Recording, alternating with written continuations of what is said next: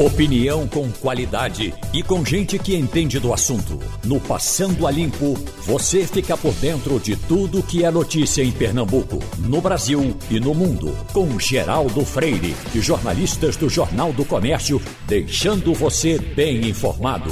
Passando a Limpo. Passando a Limpo. Hoje chegamos ao primeiro dia do segundo mês do ano de 2021 1 de fevereiro. E nós estamos iniciando o Passando a Limpo com Wagner Gomes, Ivanildo Sampaio, Helena Cantanhede e Jamildo Melo. Já registrando o que o pessoal da Paxton faz todos os meses, logo no começo, a doação de uma cadeira de rodas aqui, feito o registro. E a expectativa do que poderia estar parando essa hora, lembrando que os motoristas, os, os caminhoneiros anunciaram que hoje eles começariam um boca a boca, esperando em três dias chegar a um movimento uh, danoso, como teria sido aquele primeiro movimento em 2018, foi, Wagner? Foi em 18. 2018. Mas nada prosperou até agora em nenhuma parte do Brasil, né? Não, teve um protesto registrado, nós acompanhamos aqui na Castelo Branco, em São Paulo, mas a informação que recebemos agora é que o protesto também já terminou. Foi um protesto, como eu disse, Geraldo, agora há pouco, tinha poucas pessoas participando. Mesmo assim, poucas pessoas vão, estendem uma faixa na estrada e acabam é, parando o, o, tráfego na rodovia. Né? Uhum. Então houve um engarrafamento muito grande, mas a informação que temos é que esse protesto lá em São Paulo, na Castelo Branco, já terminou. Das coisas do dia a dia, assusta Ivanildo Sampaio. Chegando aqui a informação deixada pelo nosso Eliel Alves de 23 assassinatos no final de semana.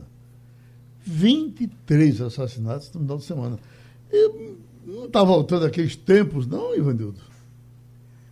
Geraldo, a gente publicou no Jornal do Comércio na semana passada não é, um, um mapa da violência no Estado cidades que do ano anterior não havia registrado um único assassinato, cresceram, é, os, os, os, números, a violência é, coletiva cresceu, e ninguém sabe qual medidas, quais são as medidas que o governo tem tomado para é, diminuir ou bloquear essa onda tão grande de violência, tão grande de crimes violentos que vem acontecendo no Estado.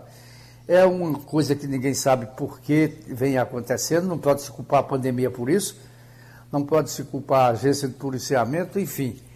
O que pode se dizer é que parece que faltou a política é, mais ampla, não é? mais, mais coletiva, visando é, conter essa, esse índice tão, tão grande de, de crimes violentos que vem acontecendo em Pernambuco. Tivemos mais uma morte para lamentar no final de semana, que foi a de José Paz Batista Zé Paz Batista não, não foi um plantão esportivo, foi um rádio escuta.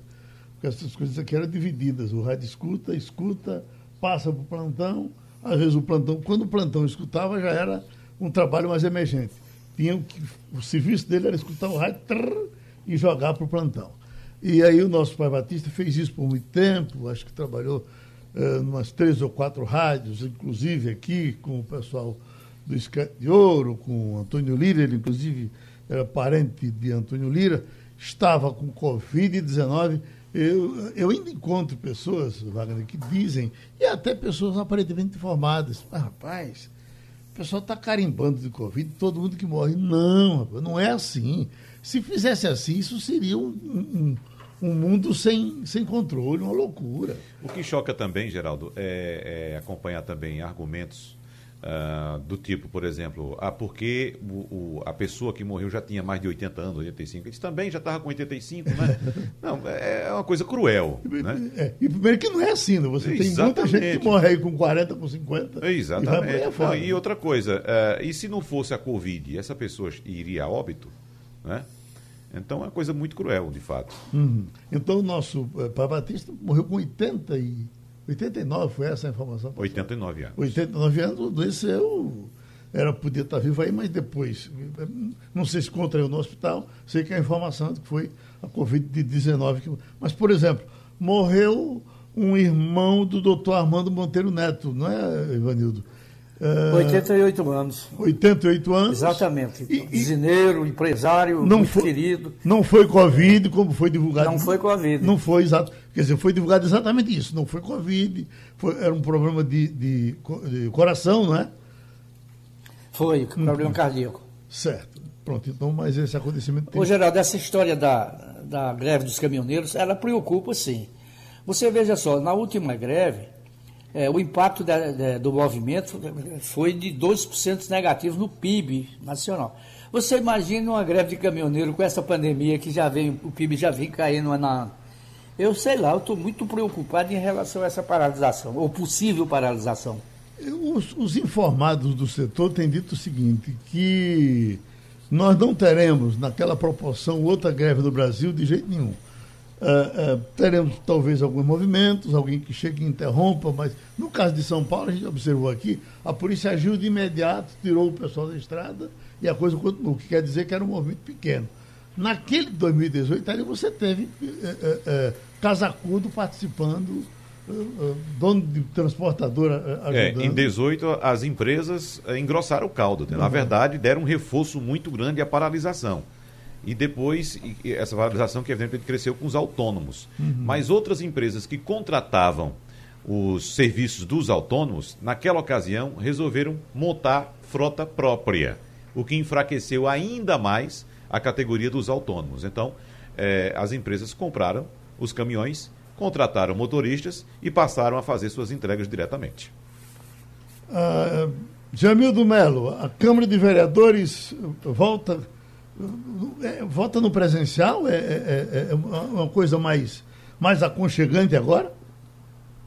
Não, não, não é presencial não. Eles não, né? continuam é, videoconferência. Agora hoje só tem uma formalidade, vai ter um é, presidente, novo presidente, vai ter um representante da oposição, outro da situação, e retomam os trabalhos é, por, virtualmente. Bom dia, ouvintes, bom dia, Geraldo, bom dia, companheiros de bancada. Uhum. E a Assembleia? A Assembleia é da mesma forma. Mesmo processo, né? É. E eles estão dizendo que vão trabalhar em função da, da Covid. Aguardar o que é que eles podem fazer, porque não podem fazer muita coisa, né? a não ser é, liberar recursos de emendas para ajudar um, um hospital, ajudar na própria compra de vacinas. Diretamente não podem fazer muita coisa. Agora, a votação em Brasília é, é no presencial, para as duas casas, não é, Jamilton? Bom, a, pelo menos a da Câmara é presencial, né? Esse é o assunto do dia, né? Ninguém tem mais interesse do que saber como é que fica lá a Câmara, porque tem um, um hiato muito grande aí entre oposição e situação, entre Baleia e, e Arthur Lira, e quem vencer pode dar os destinos do país no comando legislativo. Se for alguém ligado a Bolsonaro, vai travar o, o impeachment. O que a gente espera é que eles não travem as reformas, né? seja qualquer um deles Uhum. A reforma administrativa, a reforma tributária, que faz o país a, avançar. Mas na pauta de costumes haverá uma diferença muito grande entre um e o outro. Vamos ver quem ganha. Nós estamos com o advogado trabalhista Marcos Alencar. Doutor Marcos, o senhor já dizia há algum tempo que a Covid-19 daria outro ritmo à Justiça do Trabalho. Tem aqui a informação que a oitava turma do Tribunal Superior do Trabalho concedeu o direito de receber adicional por insalubridade a um farmacêutico empregado na Drogazil. O trabalhador entrou com ação na justiça, argumentando que a sua ocupação consiste em aplicar injetáveis em clientes da farmácia, que, portanto, era exposto a risco de nível médio. Os ministros acolheram em unanimidade o pedido e o rapaz uh, conseguiram condenar a empresa para pagar o benefício que o trabalhador estava pedindo. Isso é, é, um caso raro ou tem acontecido mais por aí, doutor Marcos Alencar? É, bom dia, Geraldo. Bom, bom dia. dia. a todos. Geraldo, é um caso rotineiro na justiça essa discussão sobre insalubridade, porque não existe uma lei clara definindo o adicional de insalubridade. Existe uma norma regulamentadora, que é de número 15, que é baseada numa portaria do Ministério do Trabalho de 1978, é a portaria 3214. Essa portaria ISNR, né, norma regulamentadora a gente chama de NR, ela regula o artigo 192 e 193 da CLT. Quem tem direito à insalubridade são aquelas pessoas que estão numa relação, tá? uma, é uma relação feita pelo Ministério do Trabalho de atividades, não fala bem da função. Então, essa decisão que você está mencionando aí, ela é muito importante, sem dúvida, porque ela abre um precedente. Ela abre um precedente de interpretação, porque o que, é que a oitava turma disse? Ó, ele está aplicando as injeções, a conclusão do voto é exatamente isso, ele está aplicando e ele está tendo contato com pessoas infectadas. Então, a, a, aplicação do injetável, a manipulação de agulha, de seringa, expõe o trabalhador ao risco biológico de contaminação.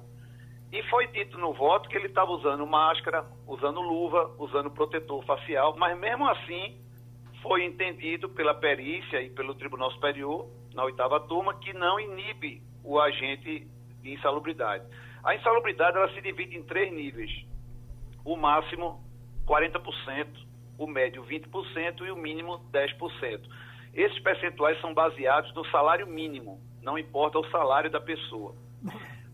Então, assim, o que eu acredito que vai acontecer agora, porque é uma rede de farmácias é, de grande porte, é que eles vão entrar com recurso para a sessão de dissídios individuais do Tribunal Superior do Trabalho, demonstrando a transcendência.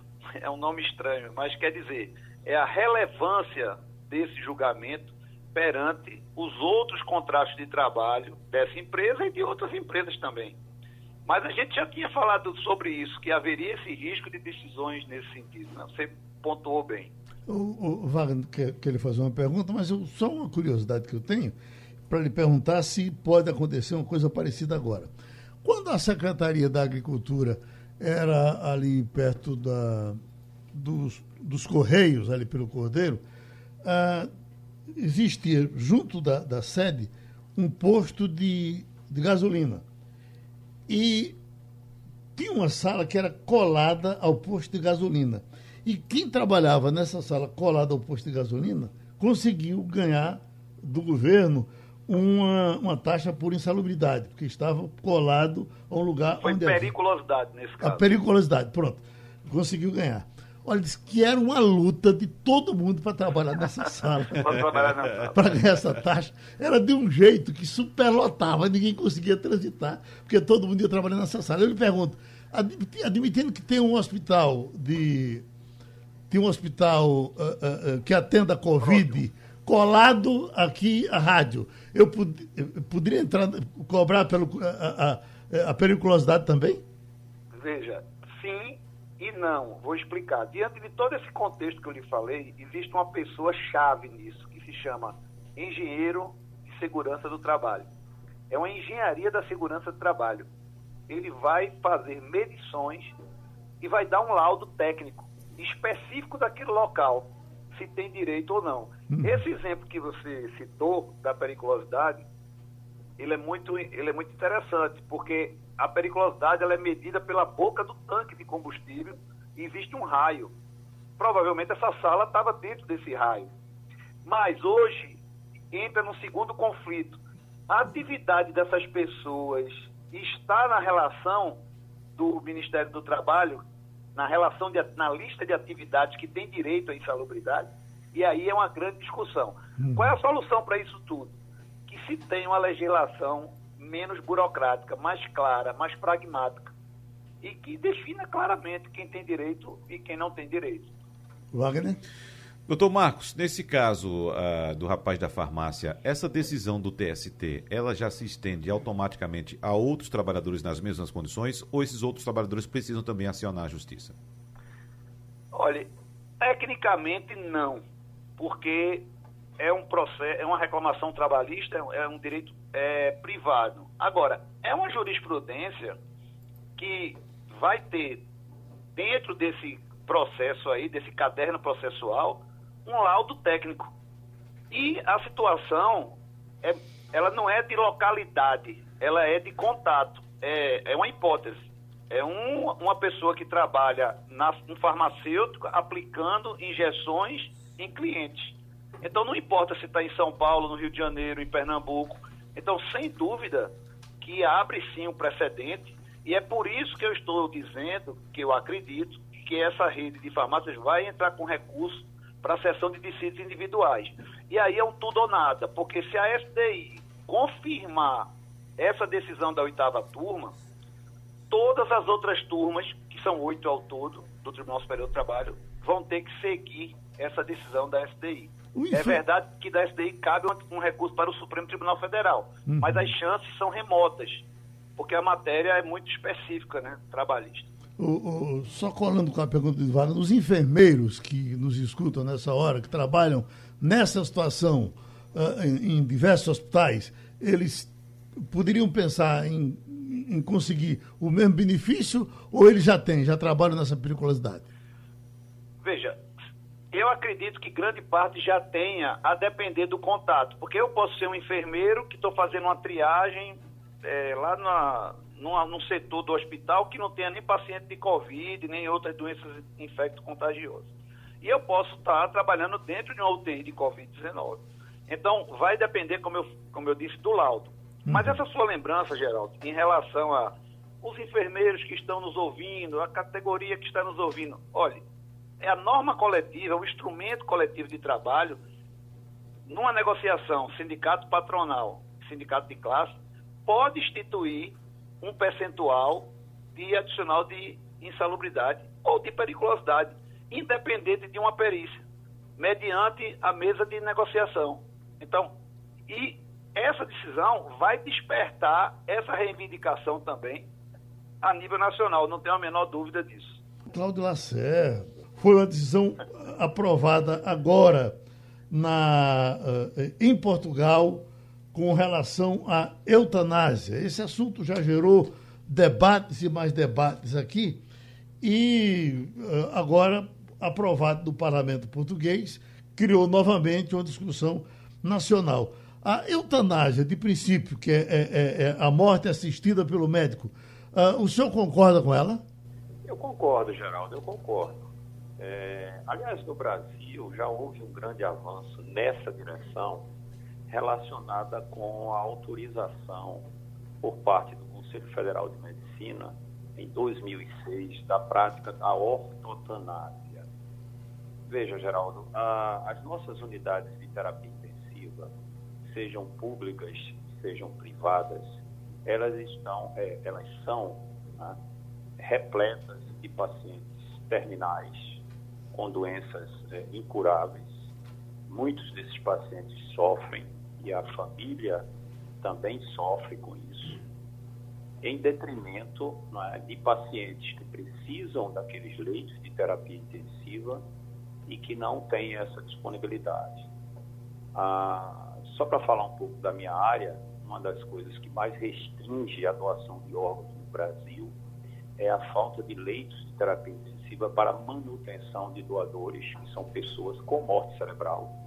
Na verdade, não são mais é, pacientes, são cadáveres, mas são cadáveres cujos órgãos podem servir para salvar vidas, várias vidas. E faltam leitos, e essas, esses doadores em potencial são preteridos né, para que se arranje vagas para outras pessoas. Enquanto isso, os leitos são ocupados por pacientes cujas vidas são mantidas artificialmente, às vezes com diálise, às vezes com intubação, ventilação assistida. Então, a, a ortotransdanásia, ela, ela é, consiste na prática, né? é um meio termo entre a eutanásia e a distanásia, que permite que você deixe o curso da doença normal, não interfira no curso da doença, apenas tome medidas paliativas para evitar o sofrimento daquele ser humano e para fazer com que ele tenha um final de vida digno, decente, sem sofrimento. Passa para Ivanildo Sampaio, Ivanildo, lembrando que no caso de Portugal ainda falta a assinatura do presidente da República. Eles acham que talvez o presidente, por ser católico, talvez não queira assinar. Agora, ela, ela, ela prende demais. Ela tem, inclusive, que é, é, O, paciente tem que ter dito em algum momento que gostaria de ter, a, de receber esse tipo de, de tratamento no final da vida. Se ele não tiver dito, já não vale, já não pode ser feito. Ivanildo. Bom dia, doutor Cláudio. Bom dia, A questão da eutanásia é uma questão legal, mas é também uma questão cultural, ao meu ver. Por exemplo, nos países nórdicos, na Suécia, a eutanásia já foi aprovada há muitos anos. No entanto, a cultura sueca é muito diferente da cultura latina.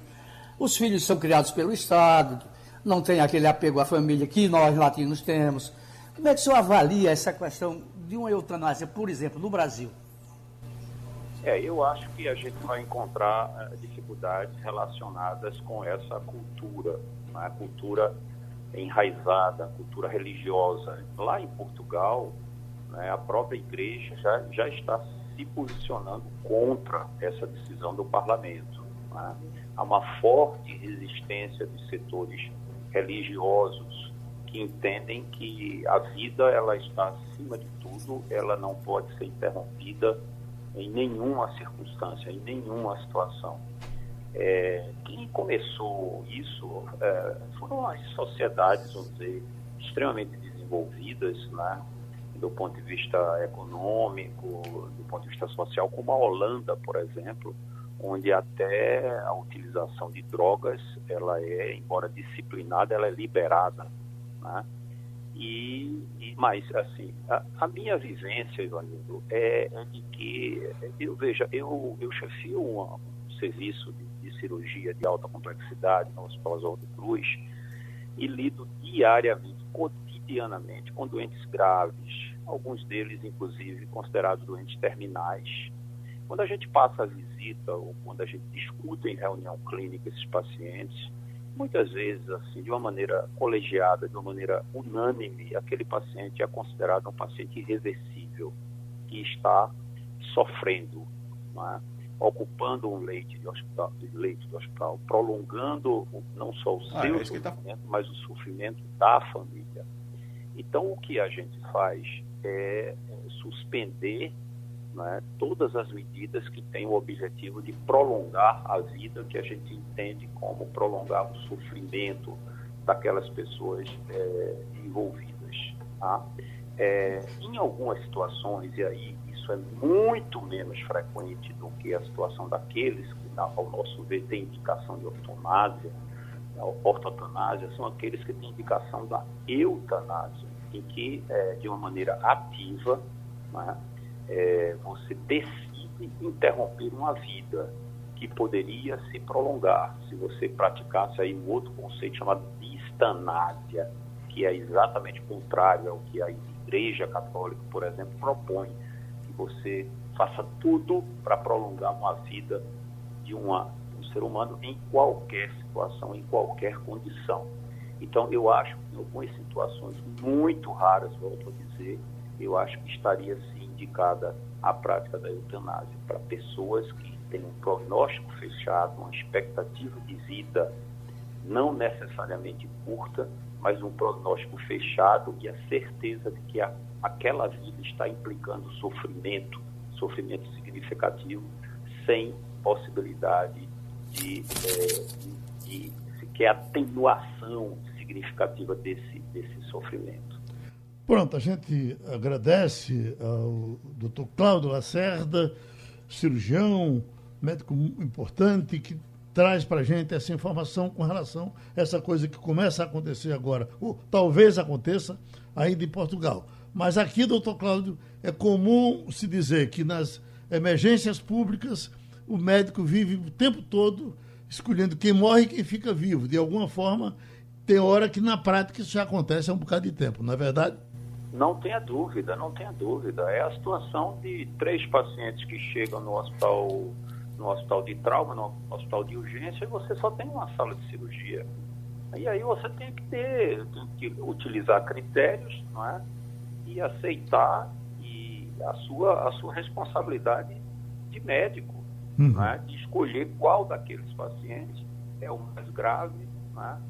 Isso, com muita frequência, a gente coloca em discussão em, em sala de aula.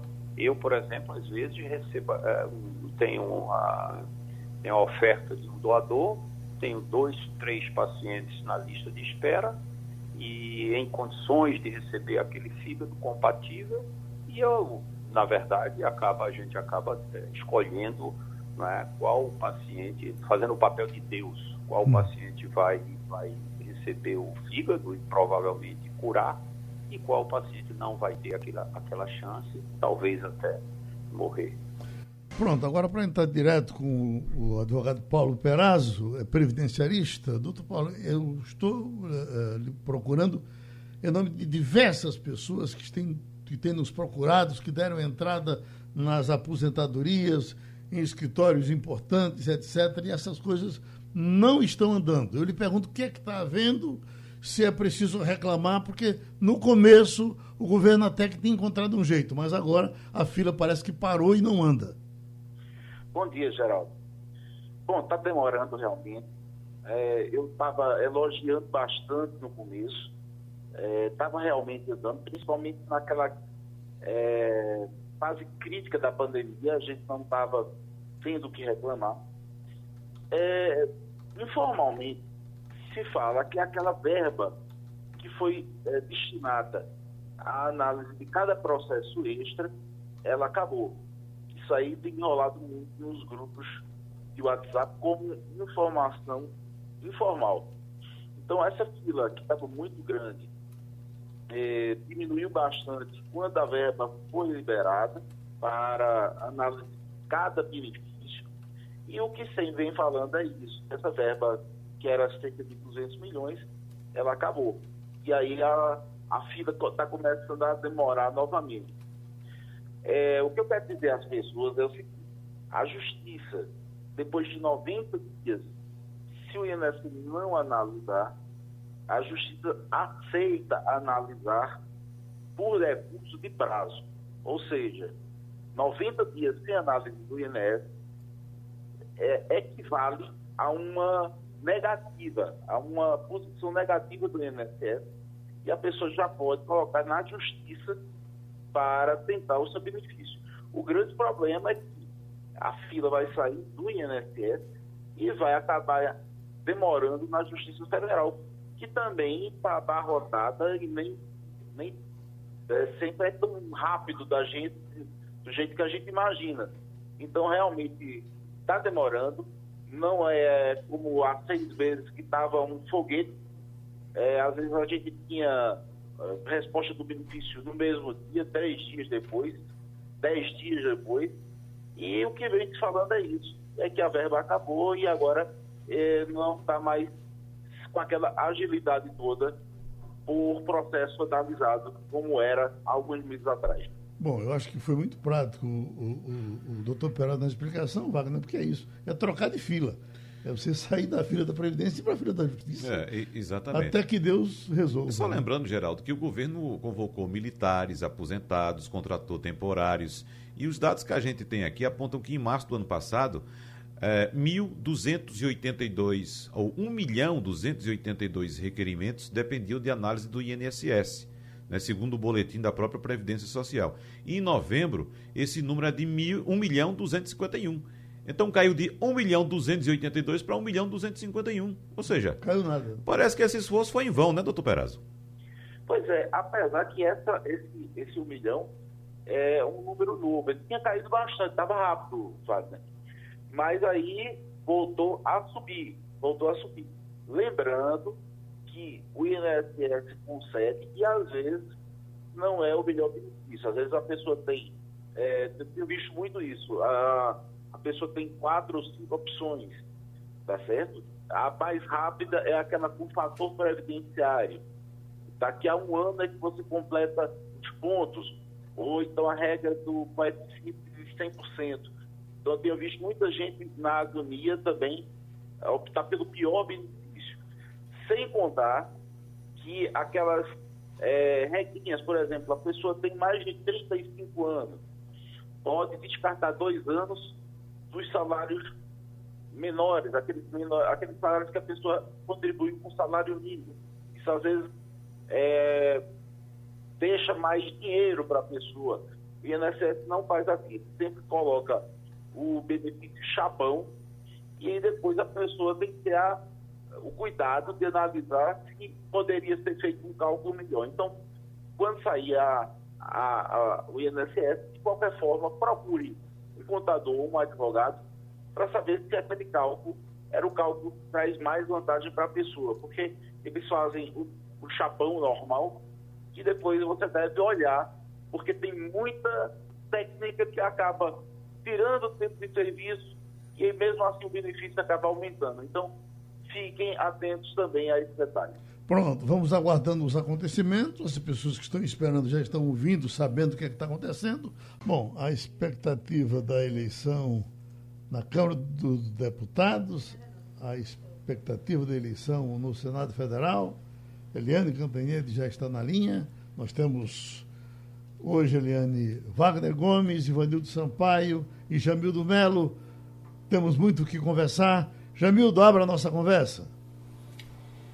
Bom dia, Eliane Cantanhede. Cantanhede.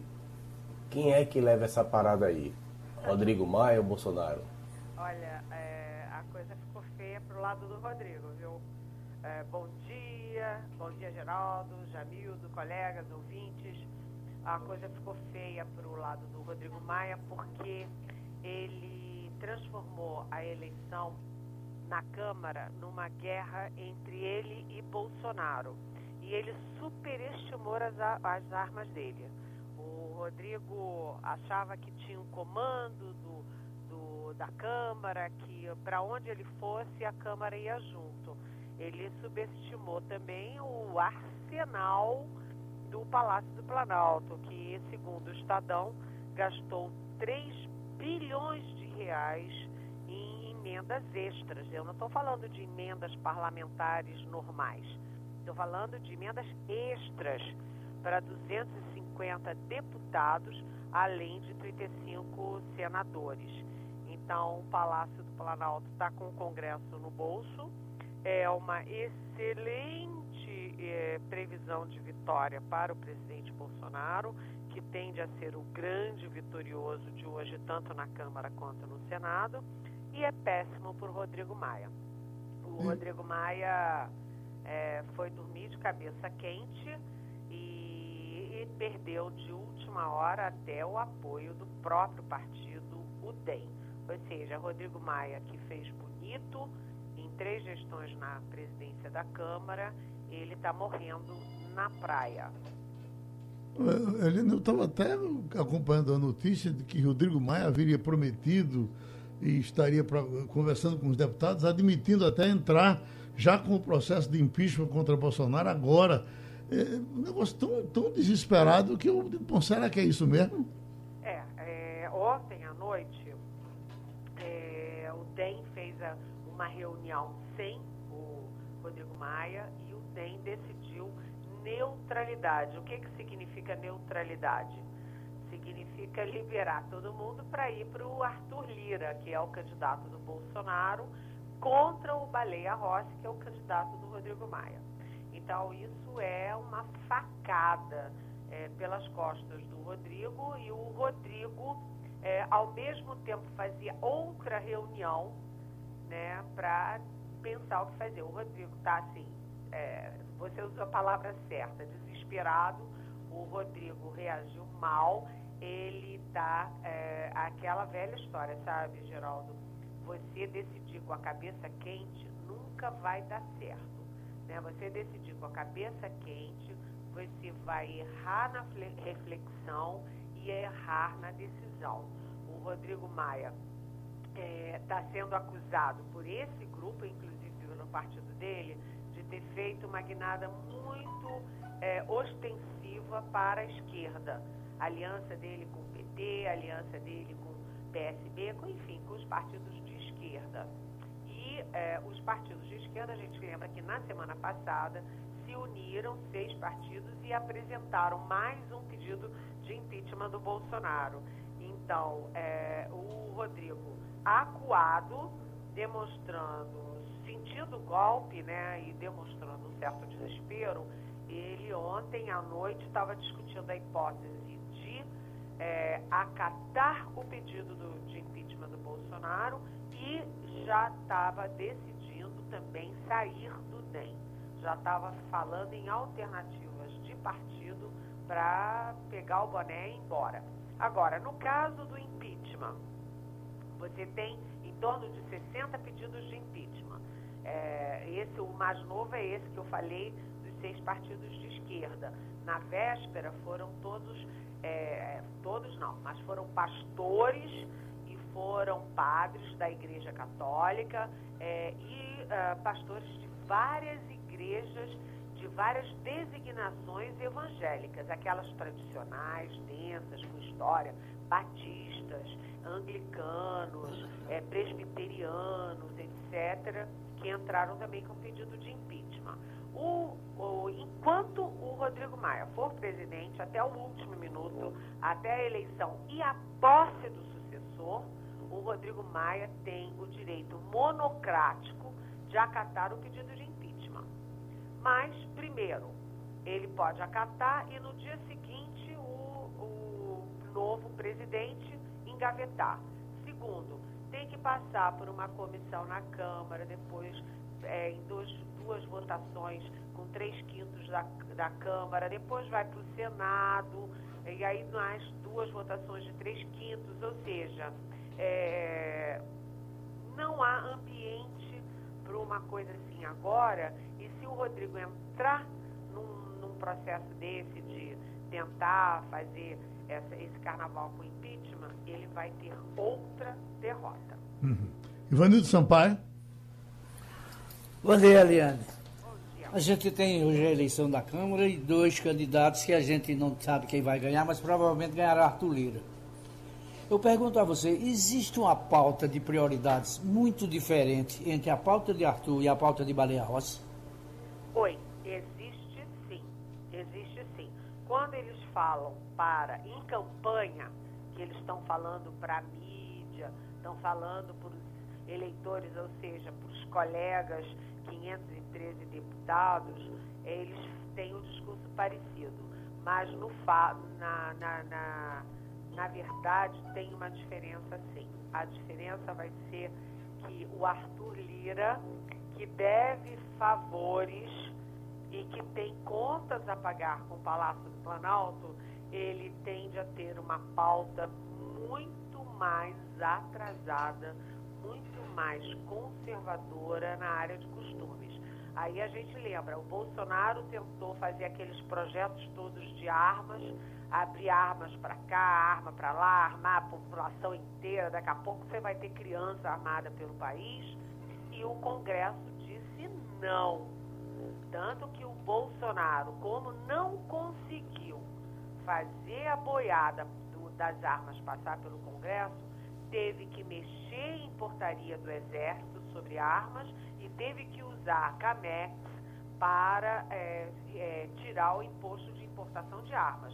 Ele teve que fazer, é, em vez de passar a boiada pelo Congresso, ele teve que pegar atalhos para fazer a pauta dele de armas.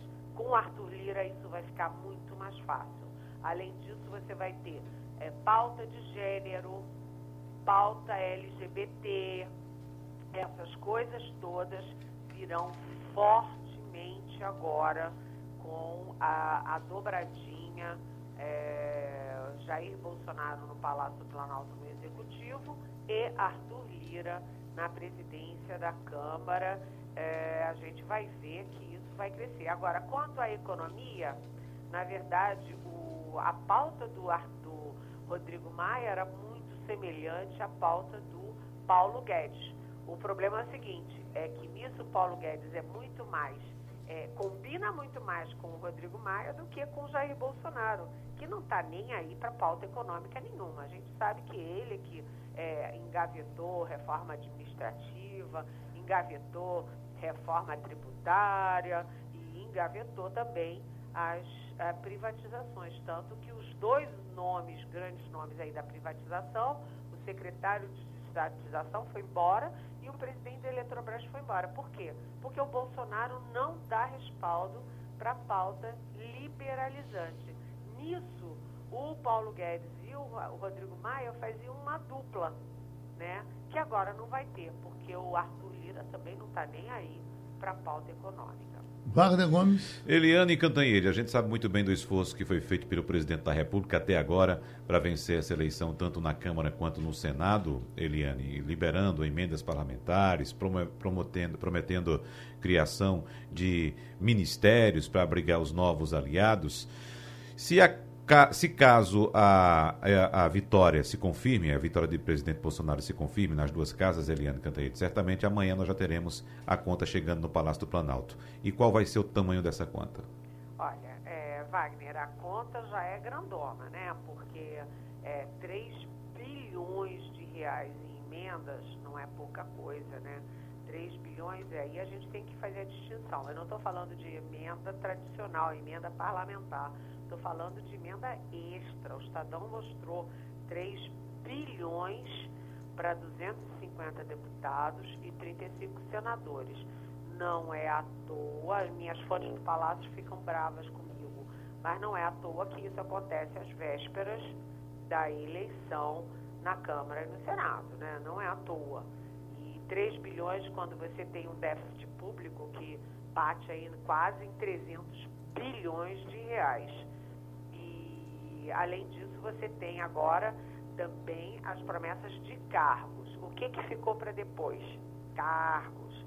E aí todo mundo é, repete a, a, mesma coisa, de que o, o Bolsonaro está comprando o Centrão, que o Bolsonaro está fazendo a reforma para o Centrão.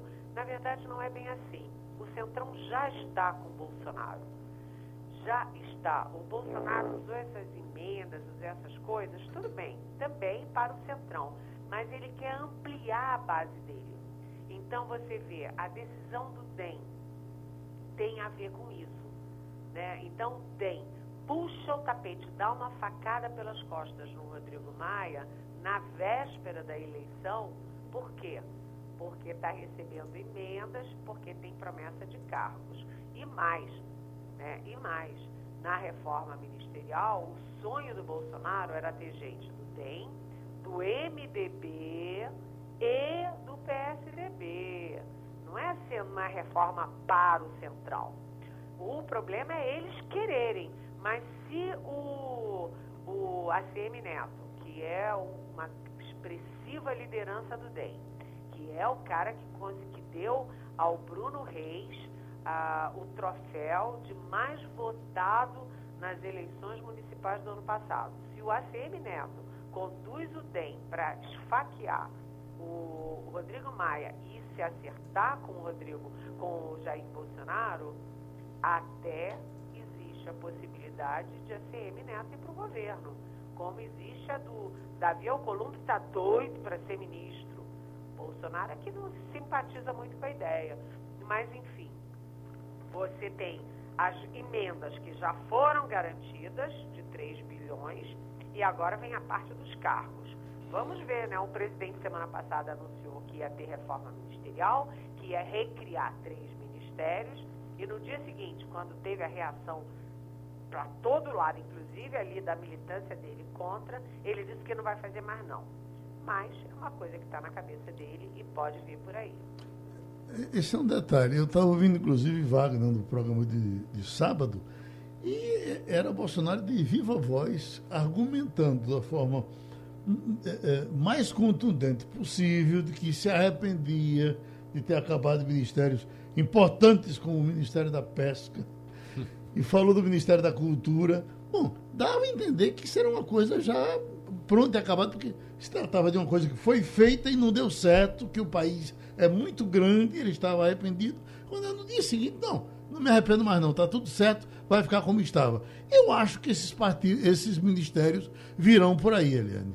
Olha, o Bolsonaro, inclusive, fez uma argumentação que eu achei muito engraçado. Ele disse, ah, é porque esses ministérios são importantes, porque o Brasil é muito grande. Sim. O Brasil é enorme a Amazônia é maior do que não sei o que lá na Europa, do que não sei quantos partidos na Europa, só a Amazônia. Aí eu pensei, ué, mas o Brasil não cresceu. Geraldo, hum. o Brasil cresceu de 2019 para cá? Ele dizia que tinha que enxugar, enxugou de 29 para 23. Aí agora, ah não, o Brasil é muito grande, precisa de mais ministério. Ou seja, eu acho que o Brasil cresceu e a gente nem está sabendo disso. Uhum. Né? O Brasil agora está grandão. Agora, recriar Ministério da Pesca, Ministério da Cultura, Ministério dos Esportes, para que, que é isso? É porque o Brasil é grande, porque o Brasil agora cresceu e está mais gordinho, ou porque o presidente Bolsonaro é craque em salvar o próprio pescoço. Presidente Bolsonaro, gente, ele errou em tudo. Os piores ministros da educação da história, aquele Van Straub, sei lá quem. Né? É, a, na cultura teve até um camarada que tinha viés nazista. Né? Política externa é um horror. O Brasil ficou isolado no mundo inteiro. Na saúde já ganhou mais de um troféu como pior condição da pandemia no planeta. Né? A cultura, coitada, não sobrou pedra, pedra sobre pedra. É, meio ambiente, os, até os fundos de investimento internacionais pressionam, pressionam o governo. Ele errou em tudo, mas olha, ele é craque numa coisa. Aí a gente tem que tirar o chapéu. O presidente Bolsonaro é super competente para fazer o velho jogo da política, ou seja, o velho jogo da velha política. Ele ficou 28 anos no Congresso e aprendeu tudo direitinho. Ele está sabendo das emendas, dar os cargos, se tem que recriar ministério, ele recria. Ele é craque para salvar o próprio pescoço, assim como para salvar o pescoço dos filhos também. Mas nós temos hoje, Helena, as duas eleições, a, do, a da Câmara e a do Senado. Uh, eu tenho, não tenho nenhuma dúvida que se fizesse aqui uma pesquisa agora, nós quatro, se eu perguntasse, Wagner Gomes, você se informa, quem é eh, a pessoa ideal para presidir o Senado? Eu tenho certeza que ele diria Simone Tebet. Eu diria Simone Tebet. Não tenho nenhuma dúvida que Ivanildo e Jamildo também. E acho que você também. Essa moça, de repente, ela, a, o, puxaram o tapete dela. O que, é que houve? Que ela até que se programou para isso há algum tempo e ela não vai conseguir chegar? Olha, a Simone Tebet, ela é, tá, é uma senadora de primeiro mandato, mas ela é, é formada em direito, ela se expressa muito bem e ela tem a política no DNA, porque o pai dela, o Remes Tebet, foi presidente do Senado, foi governador do Mato Grosso do Sul e ela é, é de uma família que é muito respeitada. O, o Rames Tebet tinha uma postura assim, ele era muito respeitado como um homem é, probo, um líder sensato. E a Simone é muito querida no Senado e ela, inclusive, é uma das líderes do Muda Senado. O que, é o Muda Senado? Vamos parar com tomar lá da cá, vamos parar com esse jogo é, miudinho, mesquinho, vamos pensar grande, vamos pensar em país. Então, por que, que a Simone não, não teve fôlego para ganhar? porque pelas qualidades dela, porque ela quis fazer uma campanha limpa, uma campanha de princípios, uma campanha de ideias, de debate, enquanto o Rodrigo Pacheco, do outro lado, com o Davi Alcolumbre, estavam lá no colo do presidente Bolsonaro, distribuindo o cargo para lá e para cá, e comendo, engolindo PT. Ou seja, a Simone Tebet está perdendo porque ela não fez o jogo da velha política. E a nova política não tem vez. E você, Jamildo? É, aproveitando aí sobre o Senado ainda, o que é que se pode esperar caso se confirme a vitória do, do é, democrata lá? Do, lá no Senado? Senado. Ah, olha, é... bem, o que, que a gente está vendo no Câmara e Senado? a gente está vendo, primeiro, que o Bolsonaro sai muito forte disso tudo, né? É, eleição não se ganha de véspera, pode ter sempre uma surpresa, lá na Câmara ainda se fala em segundo turno e tal. Mas, a olho nu, está é, tá definido que o Bolsonaro ganha na Câmara e ganha no Senado. E o que, que isso significa? Significa que as pautas do Bolsonaro vão ganhar muito pauta de gênero, pauta de LGBT, pauta de armas, passar nada é, pelo tradicional, teve que ir pela CAMEX, pelo pelo, pelo Exército e agora vai passar tudo isso. Então, o que, que vai mudar lá no Senado? É que é, vai, o, as pautas do Bolsonaro vão ter muito mais chance. Com o Rodrigo Maia não tiveram, o próprio Davi Alcolumbre muitas vezes barrou é, os excessos do Bolsonaro, mas não sei como é que fica agora. O que se diz no Congresso é que o Rodrigo Pacheco, o senador Rodrigo Pacheco, que é do DEM de Minas Gerais, ele é mais preparado, mais experiente e ele tem mais liderança do que o Davi Alcolumbre. Davi Alcolumbre, que é atual presidente, ele vai e volta, ele, ele vai para o presidente Bolsonaro, depois ele fica com o presidente Bolsonaro, ele está mais preocupado em, ter, em, em, usar o governo para eleger o irmão lá em, em, no Amapá do que, ele, do que as grandes questões nacionais. O que se imagina é que o Rodrigo Pacheco tem mais visão nacional, tem uma visão de liderança maior do que a do Avião Columbre, que sempre foi é, do baixo clero. É, vamos ver. Eu acho que o mais importante é que o, o, o Jair Bolsonaro muito forte. Ele já tem o executivo, agora ele vai ter o Congresso no bolso e ele já fez o Cássio Nunes no Supremo e em junho, quando Marco Aurélio Mello faz 75 anos e se aposenta, o Bolsonaro vai fazer o segundo ministro dele no Supremo. Enfim, o Bolsonaro vai errando em tudo do governo e na administração, mas ele vai conquistando pilares governabilidade nos outros poderes. Mariana, só para fechar a questão dos, dos, seus bastidores, o que é que dizem com relação à greve dos motoristas? Eles anunciaram que hoje começariam o boca a boca, esperando que nesses três dias possam fazer uma paralisação eh, geral. Acha que vai ser possível? O pessoal do governo não acredita que eles reeditem aquele movimento passado. Olha, eu, caminhoneiros têm poder de parar o país. E parar o país e prejudicar muito a economia, como a gente viu no governo Temer, né? O, o PIB levou um por causa dos caminhoneiros. Então, o governo Bolsonaro, ele agiu lá no início o, o, governo criou uma ponte com os caminhoneiros e o próprio general Augusto Heleno, do GSI, que é o Gabinete de Segurança Institucional, é, liderou essa ponte.